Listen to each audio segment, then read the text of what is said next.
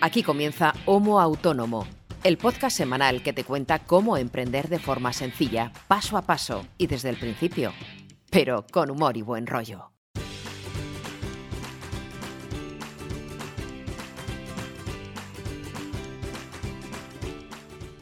Hola amigo, hola amiga, bienvenido, bienvenida a Homo Autónomo.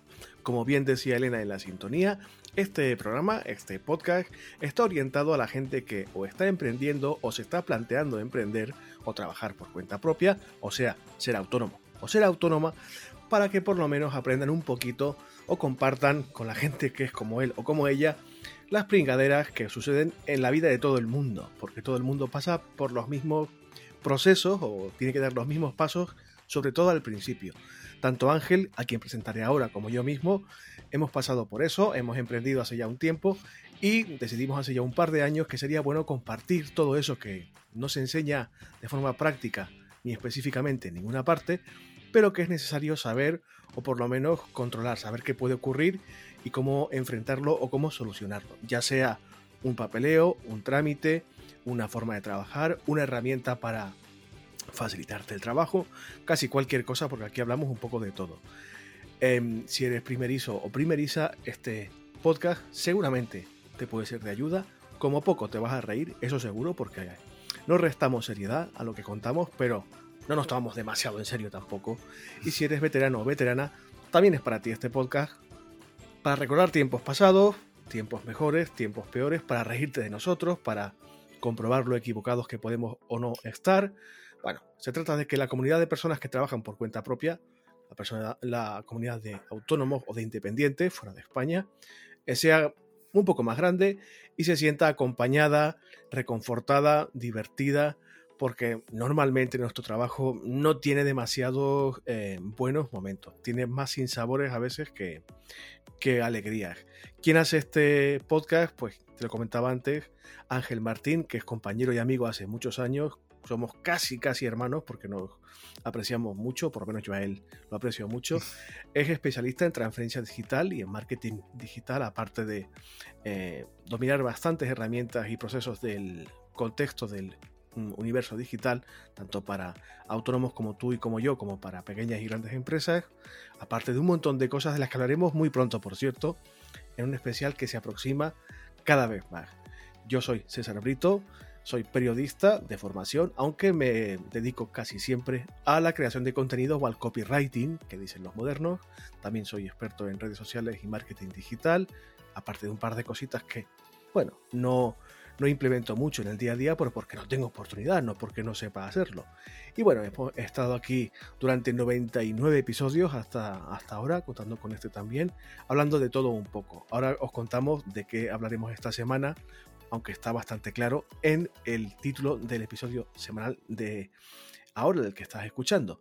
Pero como sabéis, si eres fiel, lo, lo habrás comprobado en todos estos episodios anteriores. Antes de meternos en materia, hay que presentarse y hay que hablar un poquito de cómo nos ha ido la semana. Ángel, buenas, ¿qué tal estás? Bueno, ¿qué tal estás? Ya lo sé, no estás muy bien.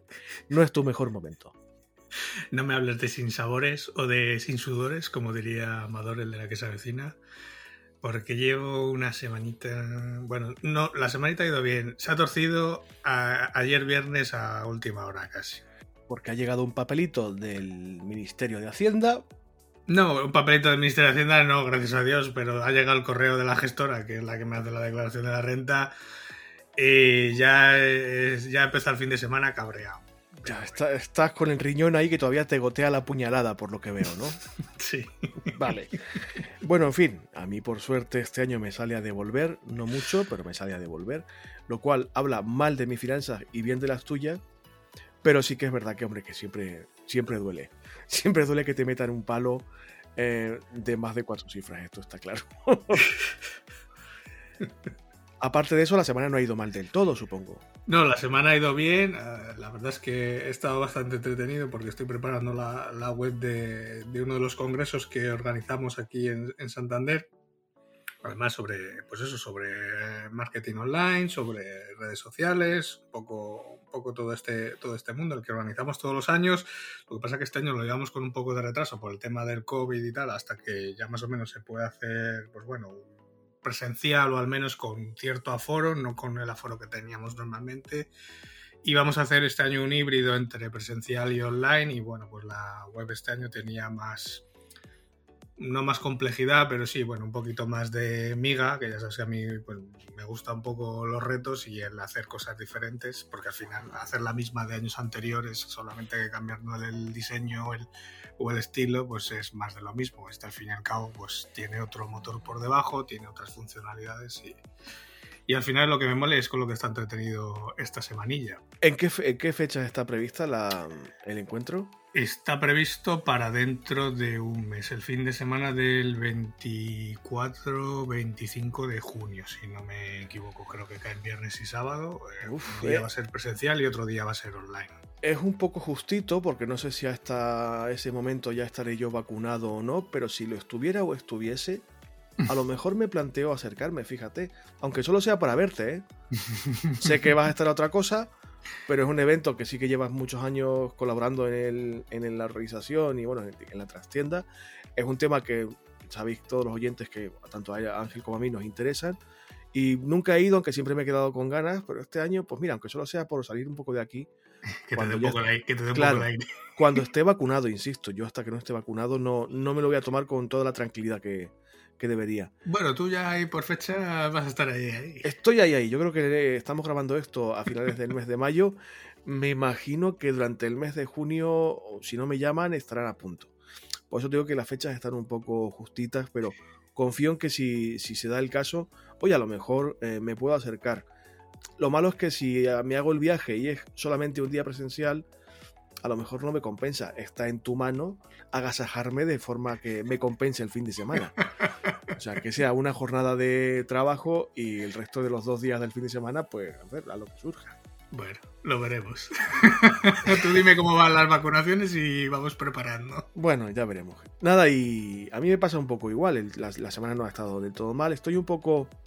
Em, no del todo conforme con uno de mis últimos trabajos porque es de un nuevo cliente que eso siempre es buena señal, pero es un cliente como casi todos mis clientes derivado de terceras personas, de una agencia de marketing y publicidad en este caso, y me han encargado una serie de contenidos, no muchos, ni muchos, ni muy complejos, pero con bastante prisa.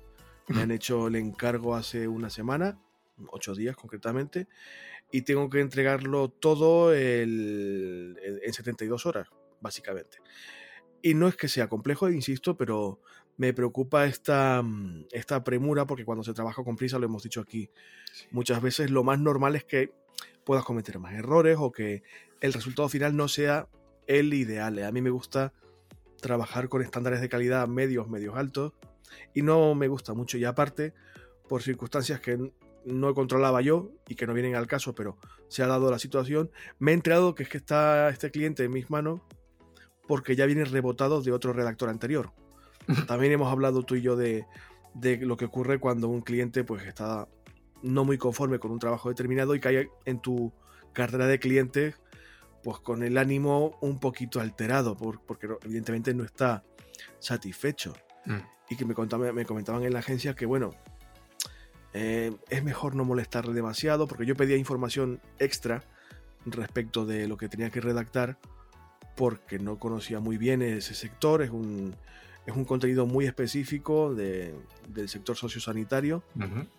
Em, y yo no, no controlo de ese tema, o sea, sé alguna cosa general, pero no para meterme en profundidad. Y claro, le demandaba ya sea a la agencia de marketing, que es la intermediaria, o al cliente, que es la fuente original, pues un poco más de información de tipo técnico de, o más detallada para poder saber de qué estoy escribiendo. De esto hablamos también en alguna ocasión aquí en el podcast. Y me comentaban que el cliente, bueno, es mejor no pisarle demasiado el callo porque llevamos dos semanas de retraso y es preferible no molestarle con solicitudes de material en extra. A lo que yo no lo dijo, no lo dije, pero lo pensé. ah, o sea que me deriváis un cliente que ya está en malas condiciones, que no está muy contento porque no ha recibido su material y que lo que le han hecho no le ha satisfacido. ¿Y qué culpa tengo yo? Eh, ¿Qué culpa tengo yo? Claro, yo tendré que trabajar, ¿no? Pues me tendrás que mandar información, ese es el problema tuyo. Y estoy haciendo, he dicho satisfacido a propósito, ¿eh? No. Para, lo, para los que estén ahí con el diccionario, he dicho satisfacido como chiste. Em, claro, estoy trabajando como lo hago normalmente, pero con un poco más de tensión de la habitual, porque sé que el cliente va a estar con las orejas de punta y que no va a pasar ni un solo error. Error que se puede producir porque, insisto, no controlo de su campo. Mm. Si me hubieran dado un poco más de tiempo, me habría dedicado, tampoco demasiado, pero lo justo para conocer algún término técnico, alguna mm, cosa de la que tengo que hablar, pero no es el caso. Y aparte, como hay tanta premura de tiempo, me va a tocar trabajar en fin de semana. Que ya sabéis, los que sois habituales del podcast, que ni Ángel ni yo eh, nos gusta demasiado trabajar en fin de semana por el tema de la gestión del tiempo y tal. Y estoy pues contento porque al fin y al cabo es un cliente nuevo y todo suma. Todo proyecto, aunque sea pequeño, pues suma. Pero no, no estoy trabajando como mejor mm, me gustaría. Bien es cierto que también, lo, he comentado aquí alguna vez, em, este tipo de escenarios me me refuerzan en mi posición, digámoslo así, porque me demuestra que cuando tienen un problema confían en mí. Sí. Claro, confían en mí, saben que respondo bien, saben que no ha habido problema en el pasado y eso me, me da cierta posición de fuerza a la hora de en el futuro pues negociar o... Pero no estoy trabajando con la comodidad que me gustaría. No pasa nada, no es ningún drama, pero bueno, en fin. Pero aparte de eso, pues todo bastante normal, disfrutando de mi nuevo equipo de Slimbook, a quien le vuelvo a enviar un saludo. No se ha reiniciado ni ha hecho nada raro. No, no, va como, va como un tiro. Va como un tiro. Noto que, evidentemente, pues el, flujo de trabajo es bastante más cómodo. Sí. Y no, no es una velocidad mm, como para gestionar una sonda de la NASA, pero para mi forma de trabajar y para mi volumen de trabajo es más que suficiente. No, para las, con las características que me mandaste y lo que tú haces, vas más que de sobra. Otra cosa es que te dedicases, eh, no sé, a streamear eh, el Theft Auto, pero como no es tu caso... Hombre, mm, pero me lo estoy planteando, ¿eh? Me estoy planteando mm, pasarme al Twitch y crear un canal lo que pasa es que estoy dándole vueltas al tipo de contenido, que ese es el, esa es la madre del cordero. Pero vamos, de todas formas, aún así, eh, pues si en el caso de que se quedase algo corto para alguna cuestión, siempre le puedes cambiar la pieza en cuestión. Lo que pasa que es lo que hemos hablado alguna vez, que ahora mismo... Las gráficas... Hay, algunas piezas que están prohibitivas. Las gráficas están a precio de automóvil prácticamente. Bueno, amigos y amigas, como habéis comprobado, en algo que añadir, Ángel, antes de meternos en. No, ¿verdad? No, no, no. Ya sabes que hoy no, tengo, como dirían por ahí, no tengo el chichi para farolillos. No, hoy no estás en tu mejor momento. Desde luego no, estás, no estás en lo. O sea, ni estás demasiado alegre ni amable. De hecho, te lo pregunté fuera de micro. Digo, hostia, ¿qué te ocurre? Porque en la voz se te notaba incluso que no estabas, bueno, en plenitud de condiciones. De hecho, te he propuesto grabar otro día, pero bueno, tú quieres tirar para adelante, pues estupendo. Em, como habéis comprobado en el título del episodio de esta semana, vamos a continuar con una serie de episodios em, que hemos dedicado íntegramente al estudio del al plan de negocio. Y que está siendo pues una herramienta, según nos cuentan los oyentes, de bastante utilidad. En episodios anteriores hemos hablado, entre otras cosas, de la definición del sector del mercado al que te vas a dirigir. Recordemos que es un documento de trabajo que hay que elaborar normalmente para solicitar dinero, ya sea a un banco o a una entidad externa de financiación, y que bueno, es conveniente que este documento de trabajo lo tengas bien hecho y que sepas cómo hacerlo. Por eso hemos dedicado esta serie de episodios de eh, podcast a este tema en particular. Como os decía, en, otros episodios anteriores hemos hablado, entre otras cosas, del contenido de ese eh, estudio de este plan de negocio. Y entre otras cosas hemos hablado de la definición del mercado, eh, definir a qué sector te vas a dirigir. En el episodio de esta semana tenemos que responder una pregunta que, quieras que no, es bastante importante. Es decir, ¿este sector que ya he definido previamente va a crecer o no? ¿Y cuánto va a crecer? Es decir, me merece la pena meterme ahí, voy a sacar beneficios de ese mercado y de eso vamos a hablar esta semana. Vamos a hablar, bueno, para hablar sobre todo Ángel, porque es el que realmente controla de este asunto y el que más o menos está llevando las riendas de esta serie de episodios en concreto, pero vamos a tratar de este tema. No os preocupéis si no entendéis algo, lo solimos hacer todo bastante despacito. Tened en cuenta que yo soy periodista, ergo soy bastante tontito, soy de letras y a mí me cuesta casi tanto como a vosotros entender según qué cosas, pero por experiencia os digo que normalmente Ángel lo suele explicar todo bastante bien. Y si no, ya se lo diré yo. Digo, oye, oye, para un poco que me estoy perdiendo. Y si yo me pierdo, los oyentes y las oyentes se pueden perder también. Es un poco el objetivo, ¿no, Ángel? Responder a, a estas preguntas. Sí, la verdad es que este, este episodio está directamente relacionado con el último que hicimos de esta serie del plan de negocio, que era el del tamaño del mercado, en el que vimos cómo medir ese tamaño del mercado en el que nos estamos metiendo, en el que nos vamos a meter. Y, directamente con eso, una vez que sabemos el tamaño del mercado, es decir, podríamos decirlo como la masa crítica de usuarios o la masa mínima de mercado, o bueno, potencial de clientes que vamos a tener, es un poco ver la tendencia que tiene ese mercado. Porque sí, el mercado puede ser muy grande o no tanto, pero puede estar creciendo o puede estar decreciendo. Y es directamente para lo que vamos a dedicar este episodio de hoy, ¿no? A ver ese crecimiento de crecimiento del mercado. Porque es importante, porque podemos estar en un mercado muy grande o entrar en un mercado muy grande, pero si está en una tendencia a la baja, pues tampoco es una buena decisión. Y lo mismo, podemos estar en un mercado muy grande que sigue creciendo, pero puede tener ya una tendencia a estabilizarse o a estar madurando, o podemos estar en un mercado mucho más pequeñito, pero con una tendencia de crecimiento muy alta. Entonces, es lo que tenemos que detectar y para eso es el episodio de hoy, ¿no? Cuando hablamos de intentar definir una tendencia, no estamos hablando de, de dotes adivinatorias, ni echar el tarot, ni lo que dice Ángel mucho, que lo dice muchísimo porque lo aplica a sus alumnos en la universidad, de chuparse el dedo y levantarlo a ver por dónde va el aire. No, todo esto se basa en información y en datos que no siempre tienen por qué acertar mm, de forma muy precisa, pero que es conveniente trabajar con un poquito de información. eso, de, chuparse el dedo y ver por dónde da el aire, es que yo creo que lo vivo eh, o lo presencio Mm, no te voy a decir que una vez a la semana, pero casi. por eso lo, digo, porque tú lo has dicho mucho aquí, porque lo, encuentras mucho en las aulas y por desgracia, muchos. En las aulas y fuera de las aulas. Por eso, por eso, que muchos compañeros y compañeras, pues a lo mejor no están teniendo la, orientación más adecuada. De hecho, en, los últimos episodios que hemos dedicado hablar del sector bancario, creo que el último que hemos hecho con Gloria, mm. hablábamos de eso también bueno, tienes que ir sabiendo qué vas a pedir y para qué. Tienes que haber hecho tus deberes o haber hecho tus cuentas. Esto es un poco lo mismo. El plan de negocio es precisamente para eso, para saber un poco dónde te estás metiendo y cuánto vas a pedir, cuánto vas a ganar, si vas a recuperar y cómo y en cuánto tiempo. Y bueno, a eso se dedica el episodio de, de, hoy. ¿Tiene sentido escucharlo de forma independiente? Pues claro, evidentemente. Sí. ¿Cobra más sentido si te escuchas la serie completa de episodios? Por supuesto.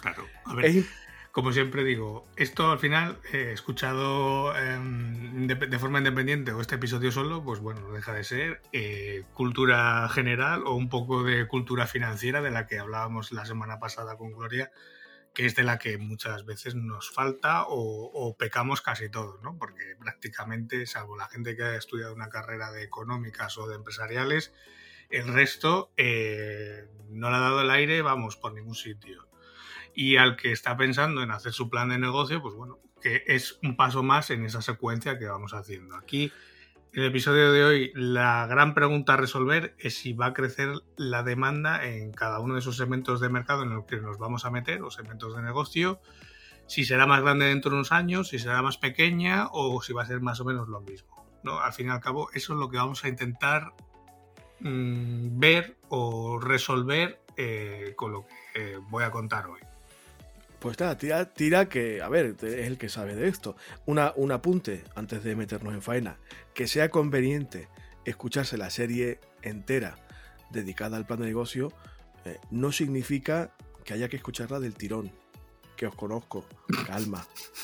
Calma, que son muchos episodios. De hecho, estamos todavía en mitad de la serie. No la hemos terminado ni muchísimo menos. Aún quedan bastantes episodios. Vamos a escucharnos la serie si queremos, pero con calmita, que ya conozco un par de casos de oyentes, de los del núcleo duro del Telegram, que se escuchan los programas del tirón, uno detrás de otro. A ver, a ver. Paciencia que, que no somos tan buenos.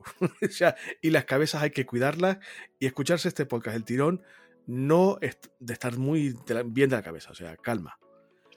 Tira Ángel.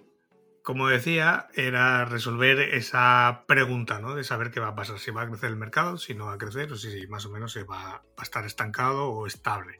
Lógicamente no va a ser la única pregunta que tengamos que resolver en el plan de negocio, porque como veremos en otros episodios de la serie, pues también tenemos que ver la naturaleza de la competencia a la que nos vamos a enfrentar y cómo vamos a estar ubicado eh, nosotros para competir con ellos. Al final, eh, todo esto es un poco cuestión de probabilidades. Tienes más posibilidades de prosperar o de crecer en un mercado que ya está creciendo lógicamente que en uno, si te metes, que ya se está reduciendo o que está decreciendo. Esto es así de sencillo. Y como dicen algunos gurús empresariales, es mejor estar en un mercado con el viento a la espalda que la cara. Bueno, esto es igual que cuando, cuando vas conduciendo, ¿no? El coche va más ligero cuando te va dando el aire por detrás que cuando te va frenando. Entonces, ¿cómo saber hacia dónde se dirige la demanda del mercado en el que te vas a meter o en el que te vas a desarrollar? Pues lo primero que tenemos que hacer es tejer, lo voy a poner entre comillas, una pequeña red de información. Claro, es lo que yo decía antes, evidentemente, para saber un poco cómo se va a comportar un mercado, que siempre es eh, bastante incierto, hay que basarse en información, no en elucubraciones en yo creo que. El yo, el yo creo que ismo, que Ángel lo dice mucho, eh, pues yo pensaba que eh, hace mucho daño. Y lo pones tú en la escaleta, en el guion de esta semana, y es una gran verdad. Es decir, antes sí podía ser un poco más complejo. Em, tejer una, como tú decías, entre comillas, red de información. Pero hoy en día, con Google.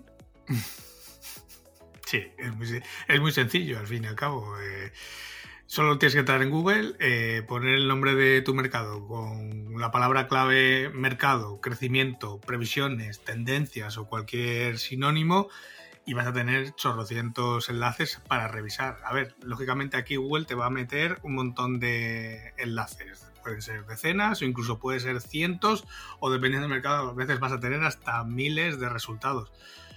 Eh, esto es una tarea, pues bueno, un poco tediosa, porque la mayor parte de los enlaces van a ser relevantes o no van a tener mucha información.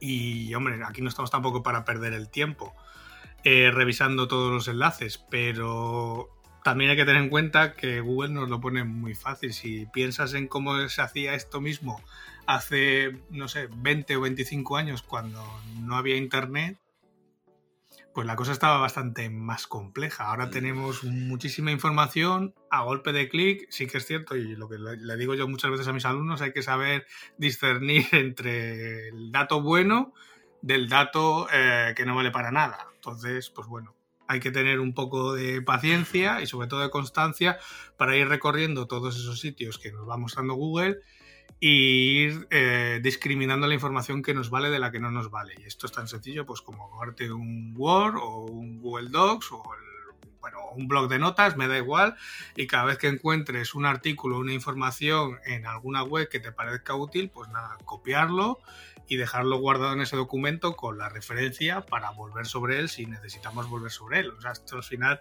no deja de ser un poco de gestión de notas o de gestión de información y así poco a poco vamos tejiendo esa red de información sobre nuestro mercado, sobre la tendencia de nuestro mercado. Esto es importante, eh, la información, recabarla o filtrarla, es lo que tú decías, es un poco tedioso.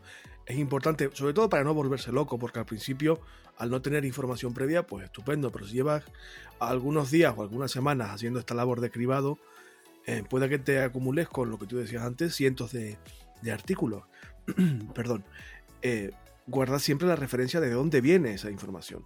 Ese artículo, ese podcast, lo que sea, guardar la referencia para luego poder orientarse y volver a hacer, si hace falta, luego lo veremos, un segundo cribado o no, pero que saber que ese fragmento de información que a ti te ha parecido útil en un momento dado, ¿de dónde viene? Sí, además hay, hay algunas herramientas que permiten hacerlo de forma, de forma muy cómoda. Yo, por ejemplo, bueno, mm, bueno, si queréis lo dejo luego para un tip. Eh, yo uso normalmente Obsidian con, un, con, una extensión del navegador que te permite eso, eh, seleccionar cualquier fragmento de cualquier web y guardarlo como una nota. Y lo tienes referenciado con el enlace a, la URL original. Entonces, em, pues bueno, es una, es una forma de, hacerlo. A ver, aquí en todos esos enlaces siempre nos van a aparecer eh, pues, información de todo tipo, desde sitios de noticias nacionales, regionales y locales, en los que a muchos de ellos vamos a poder acceder pues, con facilidad, sin tener que suscribirnos, registrarnos, aunque bueno, esto cada vez se va poniendo más complicado, lógicamente, los medios también tienen que, ganar su, parte de, pues, de, negocio. Es posible que en la búsqueda también te aparezcan informes elaborados pues, por empresas de investigación de mercados. Estos están bien, pero yo me los dejaría eh, guardados y utilizarlos como último recurso. Porque dados cuenta que al final una empresa de investigación de mercados investiga un mercado concreto en base a que alguien se lo ha pedido, a que se lo haya pedido algún cliente y por lo tanto no voy a decir que la información esté sesgada, pero sí que eh, estaremos viendo el mercado desde la perspectiva que le favorece al que ha pedido el informe. Entonces, ¿Y, al que lo ha pagado? Mm, ¿Podemos tener algún dato relevante? Sí, pero, pues bueno, si no encontramos otra cosa mejor, pues lo dicho, lo dejamos ahí como último recurso.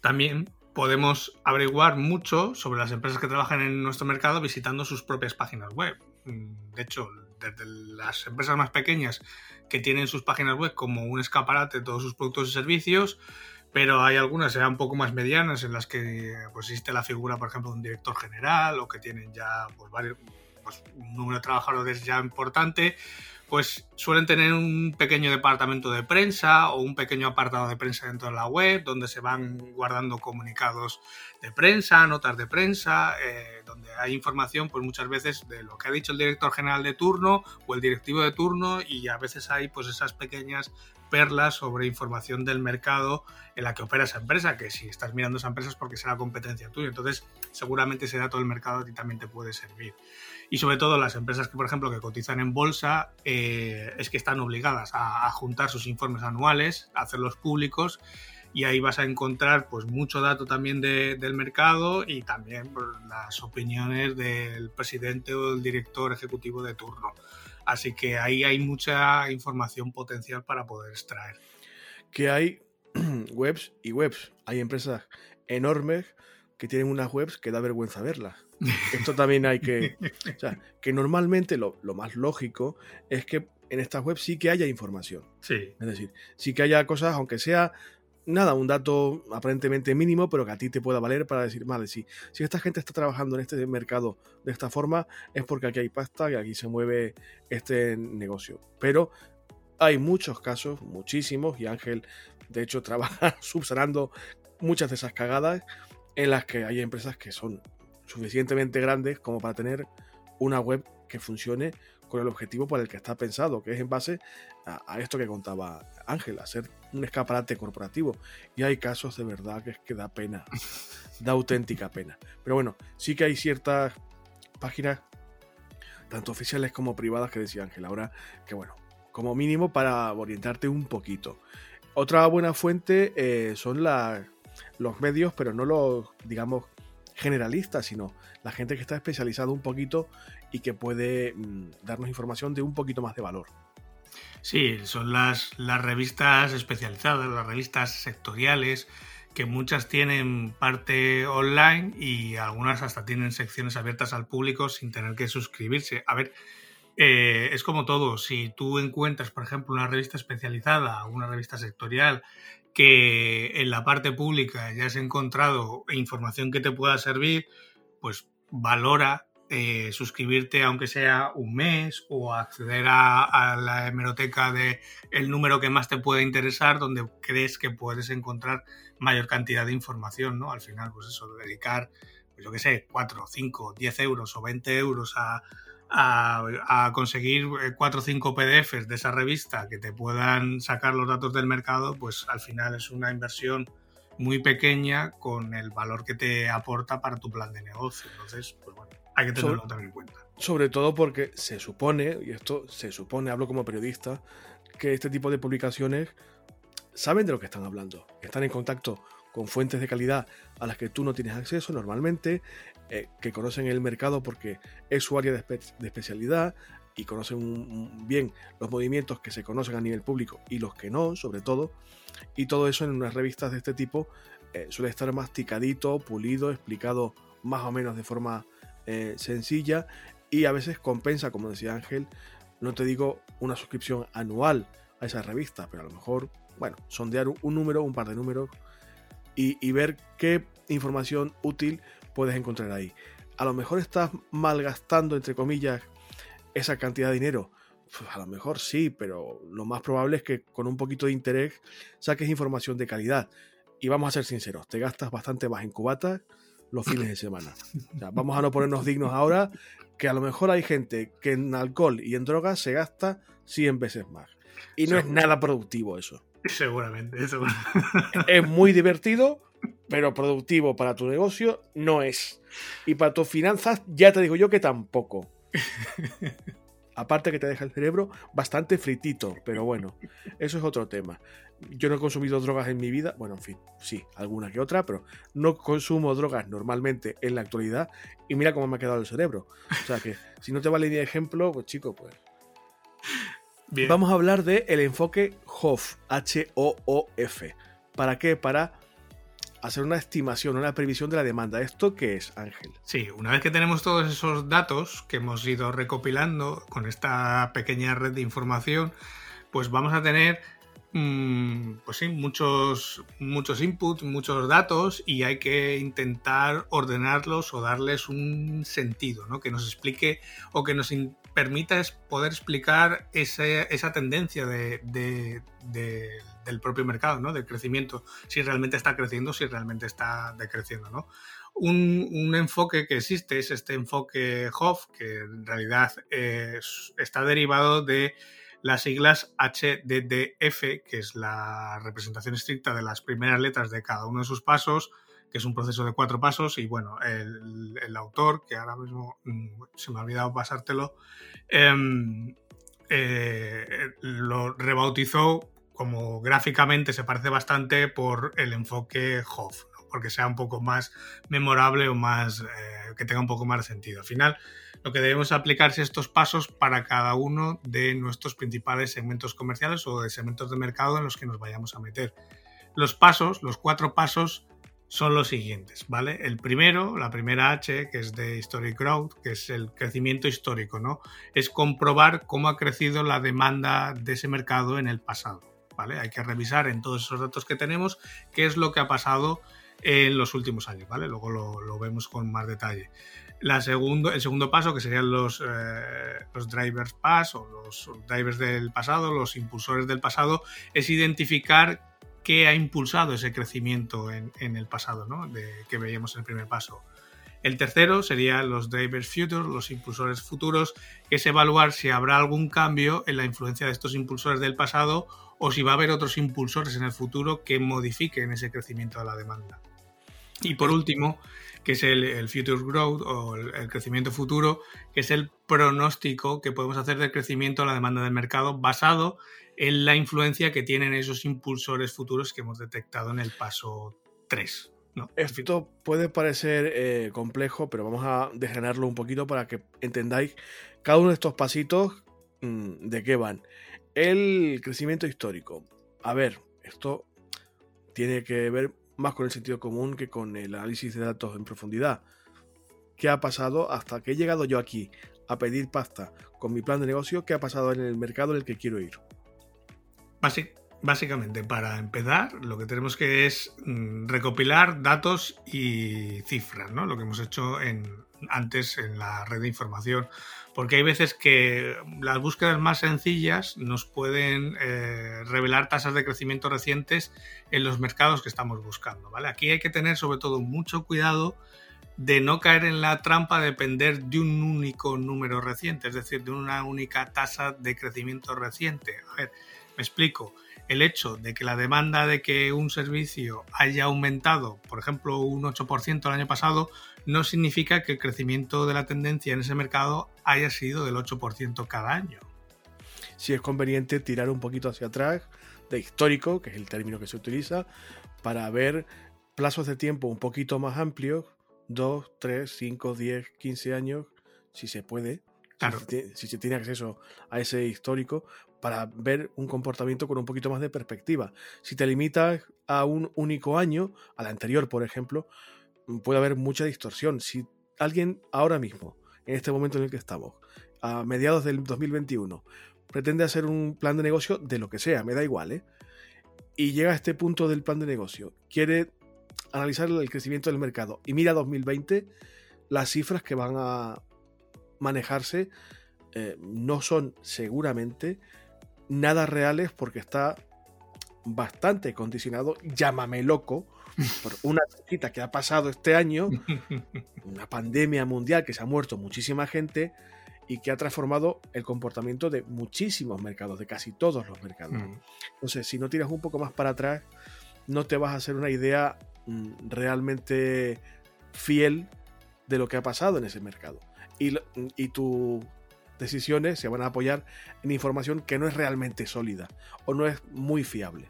Sí, volviendo a lo que decía, no de ese 8% del último año. Puede ser que ese último año haya sido o haya habido una anomalía y, por ejemplo, que el año anterior puede haber habido una caída en el mercado y luego le ha venido esa recuperación del 8%. Entonces hay que mirar un poco más atrás. Lo que tú decías ahora del COVID. El, el año 2020 es un año anómalo este año en el que estamos, el año 2021, también es un año anómalo porque ya los informes ya empiezan a apuntar que en el momento que se vaya alcanzando esa inmunidad de rebaño, de borregos, eh, la economía, digamos, va a volver a repuntar, ¿no? Entonces, esa subida tampoco es normal es anómala, no, no corresponde a lo que veníamos en 2019, en 2018.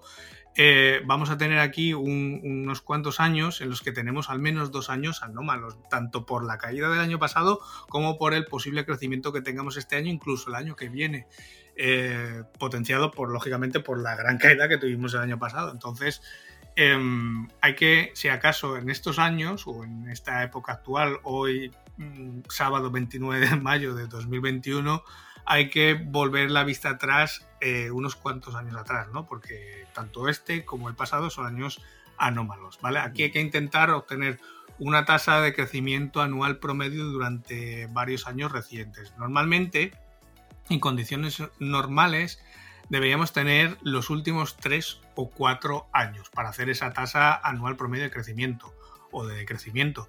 En este caso concreto en el que nos encontramos en la época actual, eh, lo mismo tenemos que tirar algún año más para atrás, ¿vale? Cuatro o cinco años, por eso, porque los dos últimos años no son normales. Eh, pero bajo ningún punto de vista, es decir, a, nadie se le escapa que el sector entre las nuevas tecnologías, el mercado de las nuevas tecnologías, se ha visto enormemente transformado. El sector del transporte y, la logística enormemente transformada. O sea, a nivel pequeñito esto te influye. Pues sí, claro que te influye, porque una pequeña variación en cualquier sector, esto es de básico, y hasta yo que soy de letras e idiota, lo entiendo, es una cadena, todo está interconectado y hoy más que nunca además. ¿Qué pasa Ángel si el mercado en el que yo quiero mm, actuar, en el que voy a emprender, es tan pequeñito, está tan, tan especializado, no sé, pienso para escarabajos peloteros, que no hay ningún dato, o sea, o es muy difícil encontrar datos de evolución histórica del mercado. Pues bueno, en ese caso de que no tengamos muchos datos, y eso pues, va a ser inevitable, por mucho que busquemos no encontramos, aún podemos intentar sacar algo de información útil. Solo necesitamos averiguar si el mercado eh, en el que estamos ha estado creciendo rápidamente, creciendo lentamente, se ha mantenido plano o está disminuyendo o disminuye lentamente o disminuye rápidamente. ¿Cómo medimos esto? Pues mira, para tener un, punto del que partir y decidir si crece o decrece rápido o lento, podríamos definir el crecimiento lento de un mercado cuando avanza al mismo ritmo que la economía en su conjunto, es decir, cuando avanza al mismo nivel que el Producto Interior Bruto del país, que el PIB del país. Que suele ser un indicador bastante, no exacto, pero bastante fiel a lo que ocurre con una economía en, un país, en, varios sectores. Claro, cuando ese mercado está creciendo al mismo nivel que el PIB, lo definimos como un crecimiento lento. Si crece por encima del PIB del país, pues está creciendo más rápido que la economía del país. Si, lógicamente, si eh, está por debajo del PIB o está en un crecimiento cero, pues estaría plano Y si ya estamos en términos negativos, pues es que está claramente disminuyendo, no por debajo del PIB. Claro. Vamos a ver, hemos en esta metodología o este enfoque Hoff, hemos visto mm, eso, el crecimiento histórico. O sea, ¿qué ha pasado con el mercado para estar en este momento en el que estoy ahora?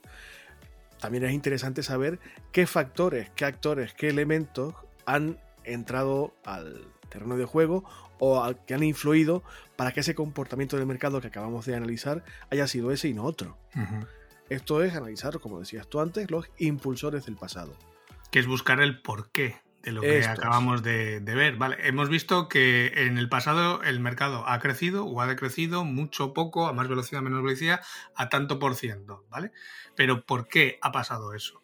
Pues una vez que hemos descubierto esa información sobre el crecimiento de la demanda de ese mercado, tenemos que averiguar qué es lo que ha influido en esa tendencia. A ver, los factores típicos, los más típicos que influyen en la demanda de muchos mercados de consumo normalmente son los siguientes, ¿vale? El crecimiento del ingreso per cápita, el crecimiento de la población en general, es decir, que haya más personas en el país y por lo tanto, pues aportan más. El crecimiento de la población específica de un mercado, por ejemplo, de jubilados, de baby boomers o yo qué sé, el crecimiento de la población en general para un área, una demarcación concreta, ¿no? Pues puede haber un crecimiento concreto en un, área específica. Que haya algún aspecto o cambio en la política gubernamental sobre algo que haya cambios de conciencia, sobre todo eh, del público, ¿no? del consumidor, debido a altos niveles de publicidad, de promoción de otros proveedores o de competidores, ¿no? que estén ejerciendo mucha presión publicitaria y haya un cambio de eh, consumo, de conciencia de consumo. ¿vale? Pues no sé, se me ocurre ahora eh, todo lo que hay bio, eco, eh, todo es bio, todo es eco ahora, ¿no? Eh, no sé, hasta a mí me hace mucha gracia, ¿no? La, leche ahora es bio o es eco. Digo, ¿qué pasa? Que la leche que yo bebía de pequeño, ¿de dónde coño venía? ¿De, ¿Que era química o qué? dinosaurio? claro. o, de dónde venía la leche? ¿Sería eco también? ¿Sería bio o no? o lo hacían en un laboratorio. Es una combinación, me imagino, de cambio de conciencia del público, de cambio de condicionantes ambientales, de una incidencia muy alta también, lo decías tú ahora, de, pues, del marketing, de la publicidad, que va un poco ligado a ese cambio de conciencia o cambio de hábitos, y puede ser en el mercado agroalimentario como la leche del ejemplo de Ángel de ahora o cualquier otro. O sea, suele, suele haber factores de este tipo, vaya. Sí por ejemplo, cambios estructurales en las empresas que operan en ese mercado. Mm, pues ejemplo muy típico es empresas que eh, subcontratan parte de su trabajo o bien deslocalizan ¿no? la producción, que eso estamos a la orden del día en muchísimos sectores y en muchísimas industrias. También cambios de precio en, los productos o servicios que se venden en ese mercado, que ese producto o ese servicio se haya convertido en una moda o que incluso la gente se haya ido la pinza y sea algo, un boom, sea una locura, ¿no? Que la gente lo consuma por, a, lo bestia. Pues no sé, eh, se me ocurre, eh, no voy a decir que sea moda, porque ha sido más, más necesidad que moda, pero yo que sé, hace un año las mascarillas. O sea, es que mm, la gente casi se daba de hostias en la farmacia por las mascarillas. Claro, y ahora las mascarillas personalizables, transparentes, no transparentes, con filtro, sin filtro, grandes, pequeñas, para gente con barba, para gente sin barba. Ese mercado, entre comillas, eh, hace un año no existía. Hmm. Y no es que sea locura, lo, dices tú bien, ah, ahora mismo es una necesidad, sigue siéndolo, gentuza, pones una mascarilla, no me jodáis. Pero, pero claro, es un elemento que hasta hace un año no, no, más allá del sector sociosanitario, médicos, enfermeras, dentistas, no etc., no existía y había muy pocas personas que usaran mascarilla. No sé, enfermos hepáticos, gente inmunodeprimida y tal, pero ya está. O otro ejemplo que cuadra mucho aquí en este apartado de, moda, no llega a lo de la locura, es por ejemplo, eh, que creo que lo he contado en algún episodio, o bueno, al menos es un ejemplo que pongo muchas veces en clase. Em, las gafas. Eh, que es algo que, a ver, yo llevo con gafas desde que tengo cuatro años, me parece. mi madre me puede corregir si me está escuchando. Em, y llevo con gafas desde que era pequeñito, pero desde hace unos años para acá las gafas se han convertido en un complemento de moda. De hecho, hay gente que las lleva sin cristales. O, sin cristal, o con cristales pero sin graduar. Como un complemento de moda. Para, para, para un poco. Para un poco. Aquí vamos a parar. Vamos a parar un momento por dos motivos. Uno, este de las gafas. ¿Estamos idiotas o qué os pasa? O sea, yo respeto perfectamente que sea un complemento de moda, de hecho lo es. Yo tengo más de un par de gafas porque soy, aparte de muy feo, soy coqueto, no, en fin, me gusta. Pero me pasa como Ángel, yo llevo gafas de toda la puta vida. Y yo sin gafas veo menos que un gato de escayola. de hecho, tengo que ponerme lentillas, porque yo también uso lentillas, para poderme afeitar. Que ya veis la, distancia que puede haber de, la cara al espejo. Yo tengo que ponerme lentillas para afeitarme. O sea, daos cuenta de mí, de, de, o sea, soy cegarruto, pero a tope. O sea, que quien, quien las necesite, como en nuestro caso, que pues eh, acuda al mercado de la gafas porque son bonitas, eh, hay modas, hay eh, modelos, materiales, pues está bien. Pero quien, a quien no le haga falta que se ponga, es que hay que ser subnormal. hay que ser subnormal, con perdón, ¿eh? Todo mi respeto para las personas con capacidades cognitivas un poco disminuidas, ¿no? No, no va con vosotros y con vosotras esto. Joder. Y segunda cosa del parón. ¿Me estás diciendo que tu santa madre puede escuchar este programa? Sí, de hecho lo escucha todas las semanas. ¿Que tu santa madre escucha las barbaridades que digo yo cada semana desde hace 99 episodios? Sí. ¿Y me estoy enterando ahora? Sí. ¿Cómo se llama tu madre, Ángel? Teresa. Teresa, si me estás escuchando, que por lo visto parece ser que sí, eh, dos cosas. Tu hijo es una excelentísima persona, lo quiero mucho, y esto sabes que es verdad porque no lo digo de forma mm, humorística, lo he dicho varias veces, lo aprecio mucho, lo quiero muchísimo. Y es una excelente persona, has educado a una excelente persona. Segundo, perdón.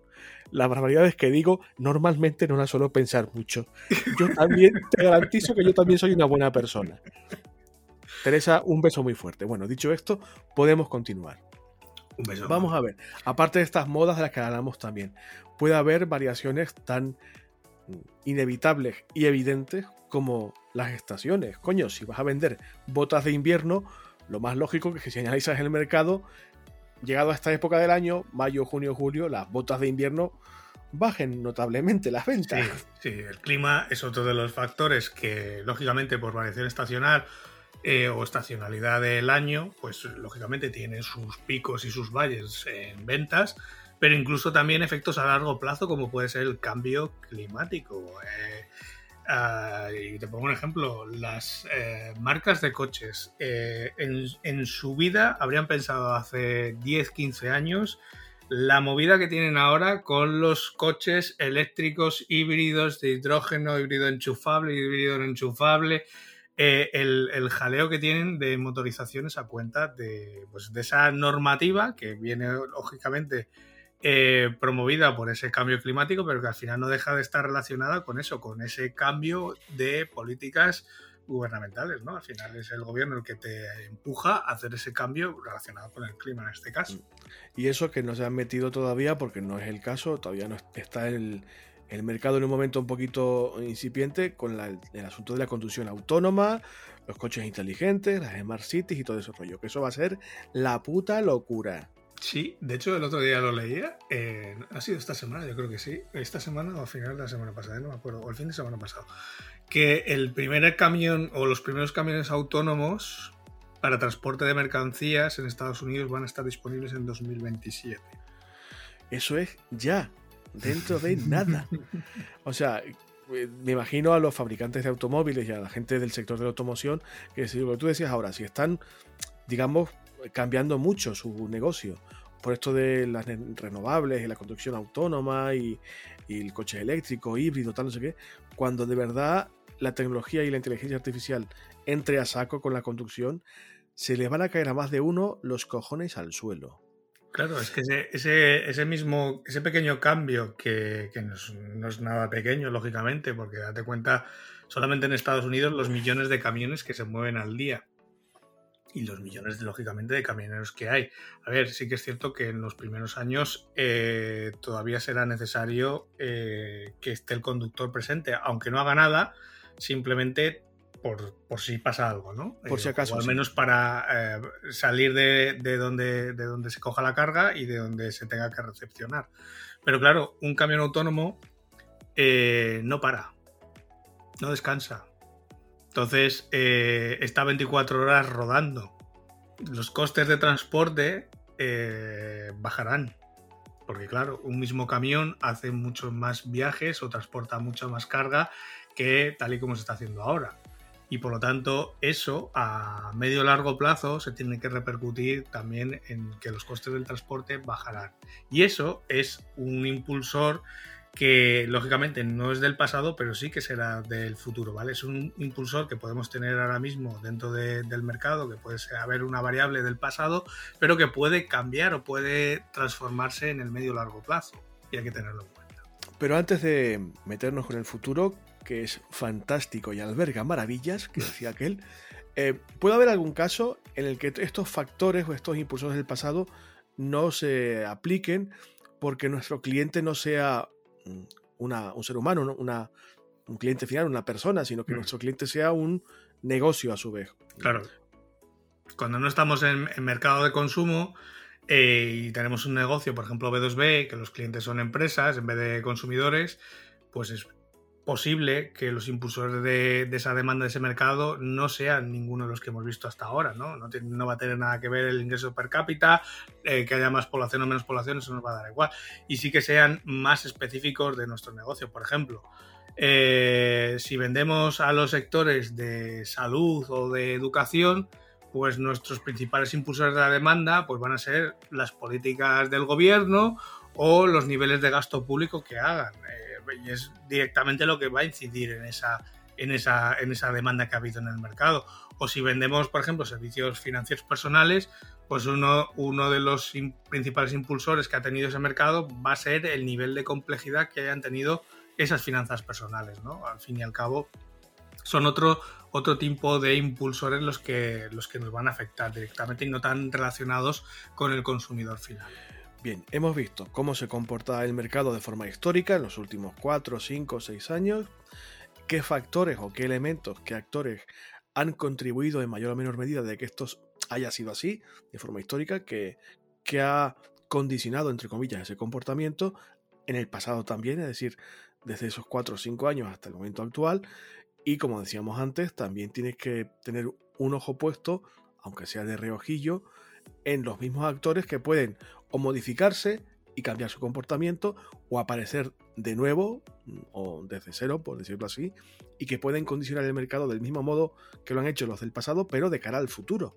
Sí, sí, sí, es, básicamente es eso, ¿no? Una vez que hemos visto cómo, cómo se han comportado esos impulsores que han desarrollado la demanda en el pasado, hay que ver qué pasa con ellos, si continúan mm, hacia adelante, si alguno no continúa o si va a haber algunos nuevos. Entonces, eh, ¿Qué nos debemos preguntar? Pues si van a continuar las cosas más o menos como antes para un impulsor concreto o si van a cambiar las cosas significativamente. Por ejemplo, ¿va a continuar, por ejemplo, la inmigración impulsando el crecimiento de la población en nuestro país? Pues habría que ver un poco las tendencias o lo que, va diciendo el gobierno conforme a ese, apartado de inmigración, ¿no? Eh, qué es lo que va a hacer o qué es lo que tiene pensado hacer, o incluso voy un poco más allá, si cambia, si hay un cambio de gobierno, qué es lo que tiene pensado sobre este tema a los que ahora mismo están en la oposición, ¿no? Pues eso puede afectar a que haya más población, a que haya menos población, a que la población se estanque y por lo tanto la demanda también se estanque. ¿Es probable que el gobierno aumente un impuesto que te afecta directamente? Pues eh, habría que contemplarlo también, ¿no?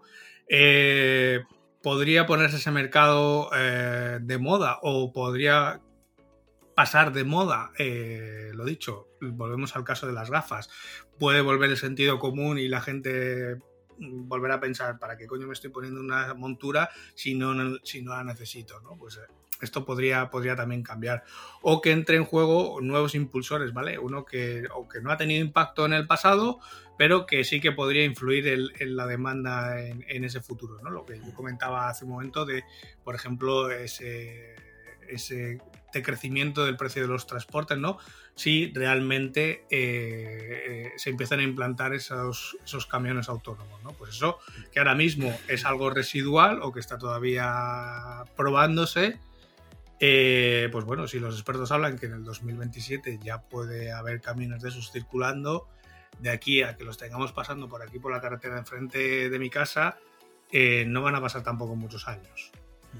Y todo esto es cierto, que estamos hablando de futuro, de, de factores, de claves, de inputs de información que no controlamos, que no conocemos, sobre todo porque hay algunos de ellos los que hacen referencia a impuestos, a impuestos políticas impositivas, eh, políticas gubernamentales. O sea, meterse en la cabeza de un político es una puta locura. O sea, es cierto que, em, que puede haber mucha incertidumbre analizando estos impulsores de futuro, pero lo que sí que tiene un nivel ligeramente más sólido es analizar los ciclos económicos, es decir, las corrientes macroeconómicas en las que un país o una sociedad se encuentra en un momento determinado.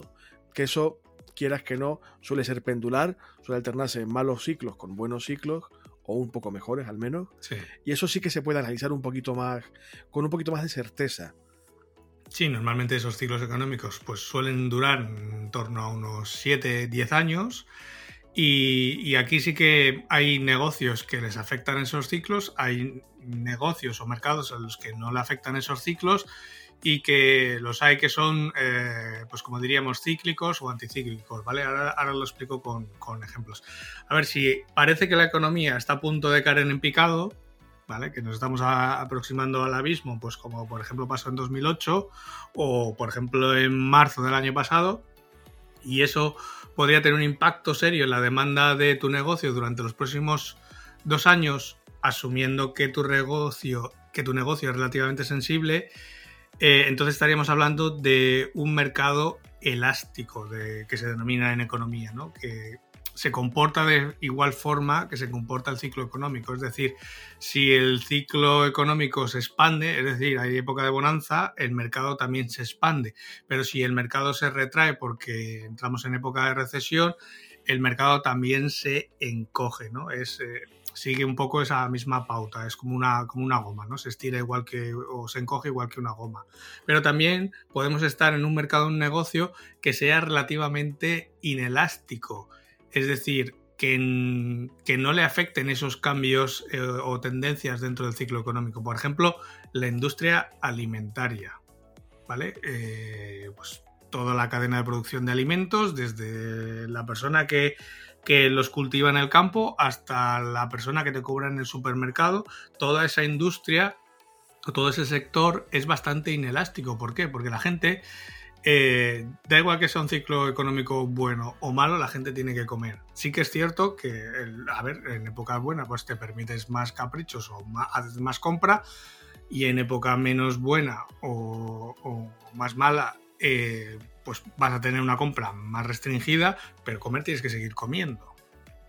Claro, lógicamente. Entonces, eh, tenemos que pensar detenidamente en ese momento del ciclo en el que estamos y en esa elasticidad de nuestro negocio y de nuestro mercado. También hay negocios que son cíclicos, como hemos visto antes, es decir, que son bastante elásticos, que eh, si el mercado crece, pues el negocio también crece, si el mercado se retrae por, el ciclo económico, pues el negocio también... Eh, también se, se, encoge o tienes menos clientes, pero también hay negocios anticíclicos. Y te pongo, te pongo el ejemplo de un sector o de un negocio, como ejemplo, eh, que pongo también, lo pongo bastantes veces en clase de ejemplo, que son eh, los zapatos. ¿no?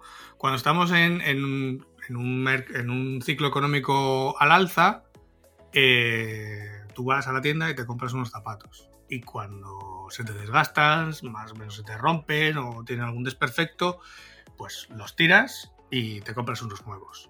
Cuando estamos en un ciclo económico eh, de recesión, eh, hay un modelo de negocio o un negocio anticíclico que son los zapateros. Es decir, los zapateros eh, ganan más o, tienen más volumen de negocio en época, digamos, de vacas flacas que en época de vacas gordas. ¿Por qué? Porque en ese momento de ciclo económico eh, de contracción, tú cuando se te desgastan los zapatos, en vez de tirarlos irte a la tienda y comprarte unos nuevos como hacías cuando es época de vacas gordas, lo que haces es que coges tus zapatos, los llevas al zapatero y le dices, cámbiame las tapas, cámbiame los filis o lo que sea, ¿no? Y es en ese momento cuando el zapatero realmente tiene más clientes. ¿Por qué? Porque es un negocio anticíclico y hay que, hay que estudiarlo también.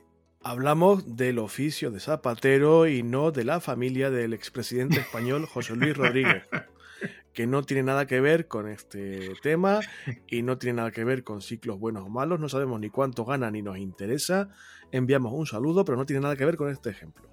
Dicho lo cual, hasta ahora hemos pasado por distintas etapas, entre comillas, de, de recogida y análisis de datos y de información para poder evaluar si ese mercado va a crecer o no. Hemos analizado históricos, hemos recabado datos, hemos analizado actores pasados, actores futuros, pero vamos a meternos ya en, el, en la última etapa de este enfoque Hoff y que es la que realmente, entre comillas, es más divertida.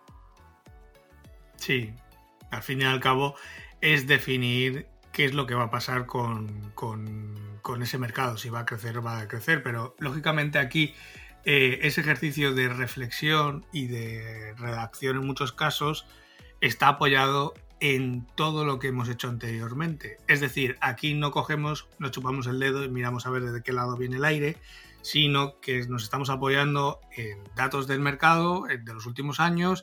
Hemos visto por qué ha crecido o por qué ha estado creciendo, por qué ha estado decreciendo Sabemos los motivos, sabemos si esos motivos se van a seguir manteniendo en el futuro, si va a haber alguno nuevo, o al menos lo tenemos contemplado, si va a haber alguno del pasado que va a desaparecer. Entonces, en base a toda esa información, podemos predecir, entre comillas, ojo, no sin riesgo, no sin incertidumbre, porque lo dicho, aquí no vamos a tirar el tarot y no, no lo podemos saber porque siempre puede haber cosas como, por ejemplo, una pandemia mundial que lo mande todo, lo ponga todo patas arriba, ¿no?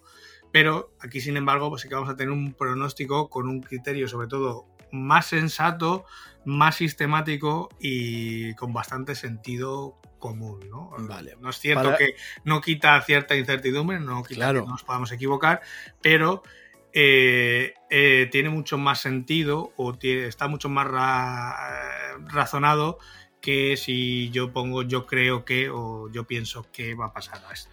Para que entendamos bien a qué te estás refiriendo, ponnos, si te parece, un, ejemplo que podamos entender la gente de letras y un poco cortitas como servidor.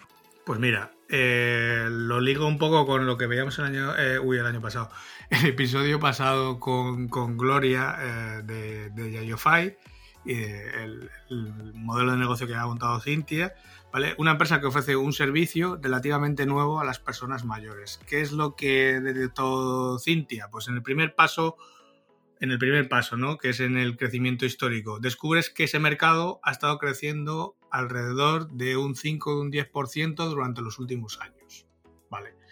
Identificas en el segundo paso, en los impulsores del pasado, como principales impulsores que ha crecido el ingreso per cápita, que hay más, cada vez hay más población anciana, o sea, cada vez hay más personas mayores, la población va envejeciendo, esto es así, y que hay una mayor conciencia de la población de, este tipo de servicios para estas personas mayores, ¿no? Eh, sí que somos más conscientes de que, claro, cada vez somos una población más envejecida y que por lo tanto tiene que haber servicios que hasta ahora no había eh, que den respuesta a esas personas mayores, ¿no?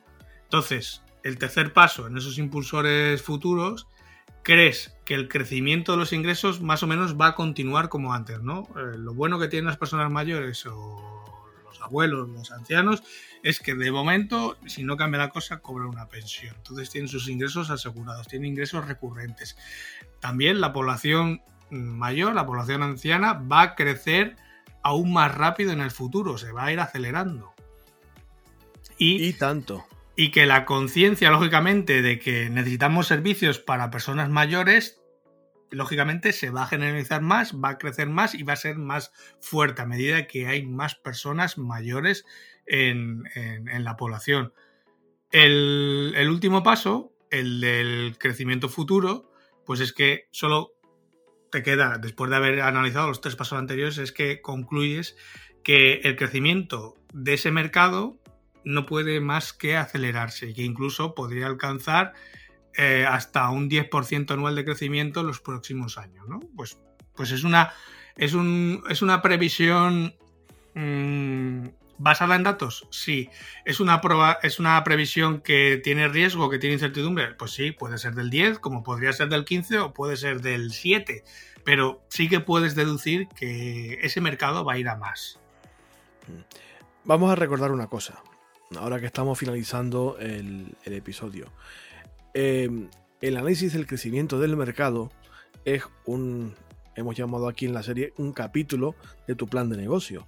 Es una parte que acompaña a más partes. Hoy hemos hablado de porcentajes de datos, de información, eh, de datos real, un dato pesado, pero esto, lo recuerdo por si acaso, tiene que ver con un documento de trabajo todo este análisis del que habíamos hablado eh, esta semana y como el ejemplo que ponía Ángel ahora, hay que redactarlo.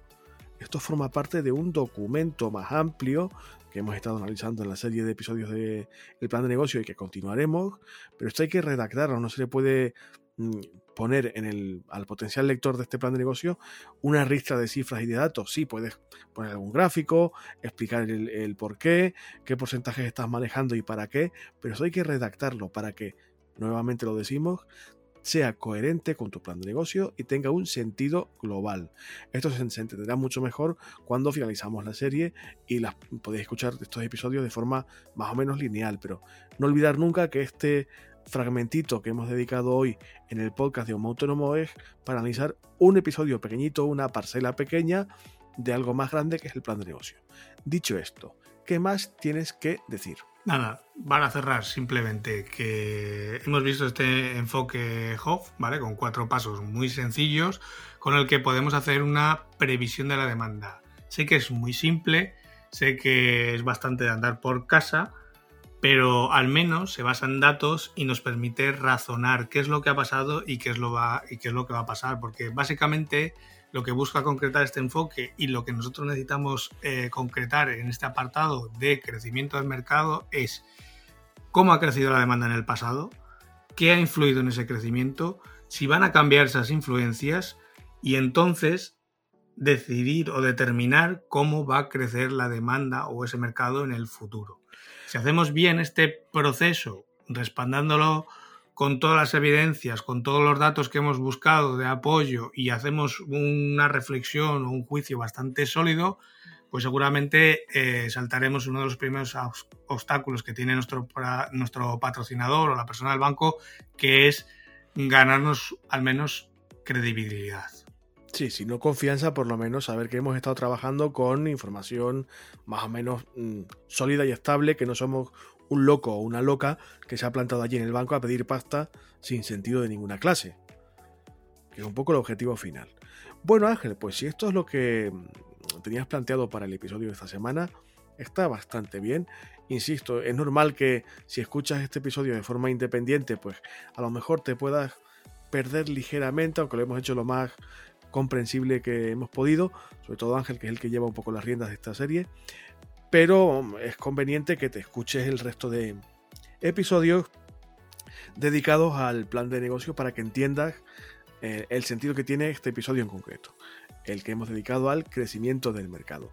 Pero esta serie continuará, porque hay más cosas de las que hablar, eh, hay que hablar de, de, más aspectos de ese plan de negocio, que creemos que es una herramienta de trabajo que te va a ser muy útil antes de dar el primer paso y sobre todo pedir el dinerito que es lo que te va a hacer falta para poder arrancar. Pero bueno, por esta semana está más que bien. Si te parece Ángel, ponme la sintonía del feedback, de la inter, del intercambio de información y mensajes con los eh, oyentes y con las oyentes y echamos el cierre que ya está bastante bien. Venga.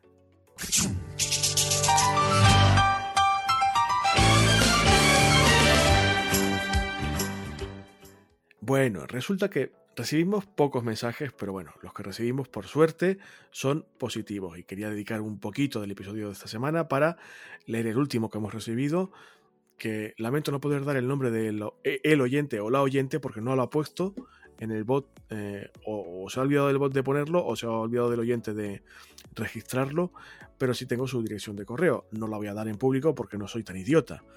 Pero nos cuenta esta persona a quien no puedo eh, asignar ni nombre ni género en principio.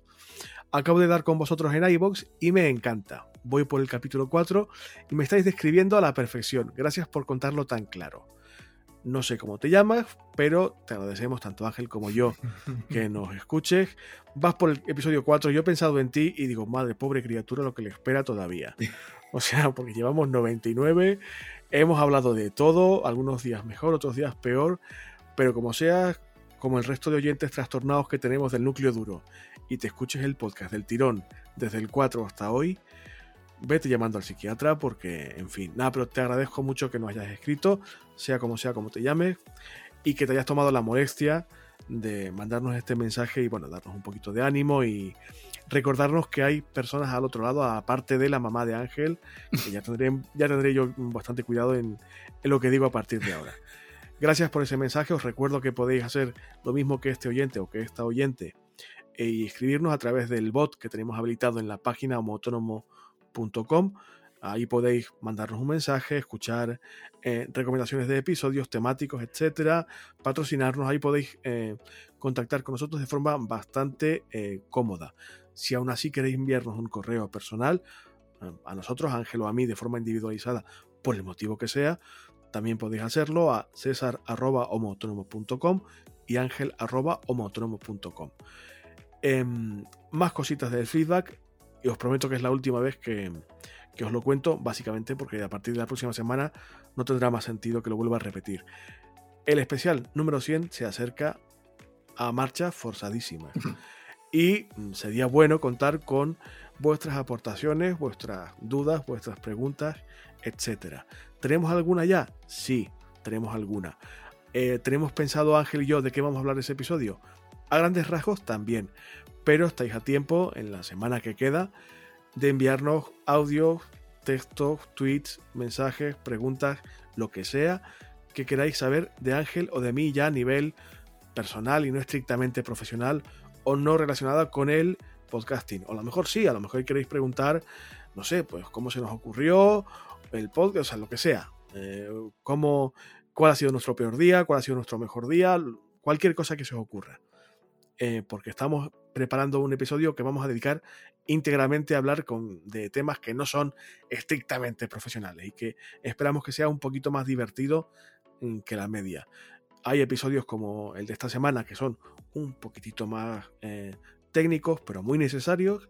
Habrá episodios un poco más divertidos, como este especial número 100 y alguno que está en mente, que ya sabéis que traemos a gente mm, que, para aportar un poquito de variedad y de dinamismo al episodio y al podcast en general. Pero bueno, estáis eh, al borde, al borde de eh, oír el episodio número 100 que estamos preparando, pero que estaría guay que nos mandaréis vuestros mensajes, aportaciones, audios, lo que sea, a través de esas vías a las que he hecho referencia. Dicho lo cual, no queda más que despedirnos por esta semana hasta dentro de otros 7 días, con ese especial número 100 que espero que os guste y que sea un poco distinto. Y nada, mm, nos falta, como hacemos cada semana, agradeceros que estéis ahí al otro lado, al igual que esta persona que nos ha escrito, que sois poquitos pero tremendamente fieles y muy cariñosos, muy afectuosos, muy... Nos preocupáis mucho de animarnos y de, y de recordarnos que lo que estamos haciendo eh, tiene un sentido para alguien, eso es estupendo. Eh, si sois de los de siempre, pues enhorabuena por aguantarnos hasta el episodio 99, que se dice pronto. Si sois nuevos, si sois nuevas, mm, sé que es un poco raro aterrizar en un episodio como este, sé que es un poquito denso quizás. Hemos hablado de todo y lo seguiremos haciendo. Te animo a que no te marches, a que revises el archivo de episodios, que busques alguno que te pueda interesar un poco más que este a lo mejor, aunque eh, esta serie que estamos dedicando al plan de negocio lo estamos haciendo porque creemos que es muy necesario para todo el mundo. Pero bueno, revisa el archivo, a ver si encuentras alguna cosita que te pueda hacer reír un poquito más, que te valga de compañía, de asesoría, de lo que quieras, que es un poco el objetivo. Gracias por estar ahí también, aunque seas recién llegado, recién llegada.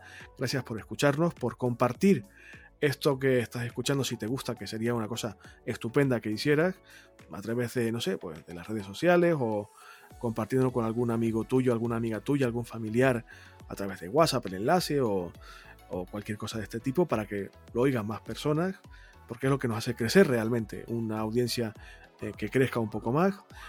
Perdón por esa sirena que ya sabéis que no, me de, no, no depende de mí. También podéis dejarnos nuestro, en nuestras redes sociales algún comentario. Eh, también en iBox, en Spotify, un corazoncito verde, en Podimo, en cualquier plataforma que uses, cualquier interacción directa contigo va a decirle al algoritmo que este episodio está guay, que este podcast está guay y que la gente pues le mola y que está vivo este producto que iniciamos Ángel y yo hace prácticamente dos años me parece sinceramente increíble. Llevar 100, episodios de esto me parece fuera de, O sea, no me entra en la cabeza. Ángel, por supuestísimo, eh, especialmente esta semana, que ha sido el que ha llevado el peso del episodio, mi agradecimiento eterno. Ya sabes que esto pues, no tiene mucho sentido si tú estás al otro lado, como tampoco lo tendría si no estoy yo.